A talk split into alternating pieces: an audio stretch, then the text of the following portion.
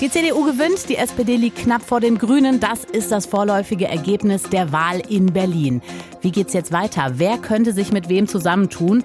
Darüber reden wir jetzt. Deutschlandfunk Nova. Kurz und heute. Mit Jenny Gärtner.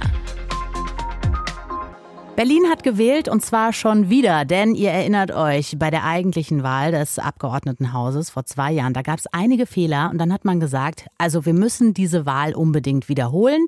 Gestern war es dann soweit. Nach dem vorläufigen amtlichen Endergebnis kommt die CDU auf 28,2 Prozent der Stimmen.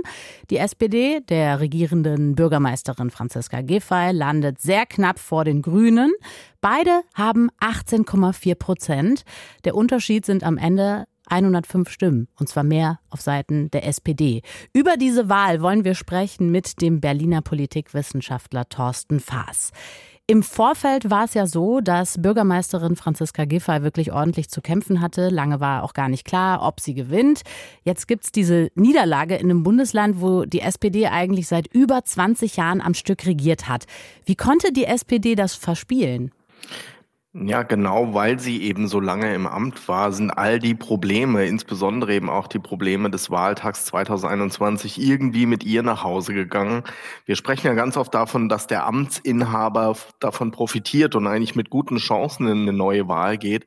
Aber hier sehen wir eben jetzt auch, Amtsinhaber heißt auch eine Projektionsfläche zu sein für alles, was schiefläuft in einem Land. Und es gab ein paar beeindruckende Zahlen gestern auch aus Umfragen, wo man genau das gesehen hat. Für all die Probleme der Stadt ist letztlich die SPD auch Franziska Giffey, obwohl sie selber noch gar nicht so lange im Amt ist, verantwortlich gemacht worden.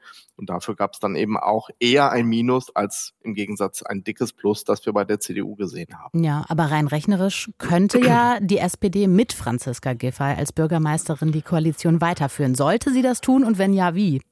Ja, das ist eine spannende Frage und es ist auch keine Frage von Mathematik, denn es wären tatsächlich jetzt drei Bündnisse möglich, schwarz-grün, schwarz-rot oder eben auch ein Fortbestand des jetzt schon bestehenden Bündnisses aus SPD, Grünen und Linken.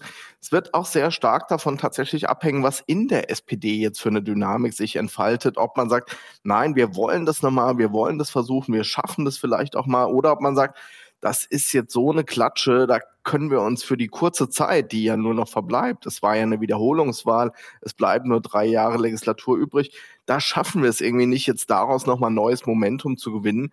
Aber das ist jetzt in der Tat eine politische Frage innerhalb von Parteien, aber natürlich auch in der öffentlichen Darstellung, wer es da schafft, sich als Alternative zu positionieren zeigt sich wieder mal vor der Wahl, ist super spannend, aber auch die Tage, die Stunden danach sind sehr, sehr entscheidend. Insofern heute muss man da auf jedes Wort, das fällt, tatsächlich sehr, sehr genau achten. Ja, Wahlsieger ist die CDU mit großem Abstand stärkste Kraft geworden. Wie kam es dazu? Also wo kommen die Stimmen her? Ja, erstens natürlich Wahlbeteiligung, das darf man nicht ganz vergessen, die war gestern zwölf Punkte niedriger als bei der Wahl 2021, wo man auch nochmal so merkt, das war nicht nur einfach irgendeine Wiederholungswahl, wo ein paar Fehler korrigiert wurden, sondern das war eine Wahl, die nach gänzlich anderen Logiken funktioniert hat und hohe oder niedrige Wahlbeteiligung nützt tendenziell eher der Union, schadet eher linken Parteien. Plus noch wichtiger, die Union hat es wirklich geschafft, sich als klare Alternative zu dem bestehenden Senat zu positionieren, hat den Wechsel ganz klar auch in den Fokus der Kampagne gestellt. Und das hat ganz gut funktioniert, gegen diesen im Amt befindlichen Senat zu mobilisieren. Etwas, was der FDP, obwohl in ähnlicher Position, überhaupt nicht gelungen ist.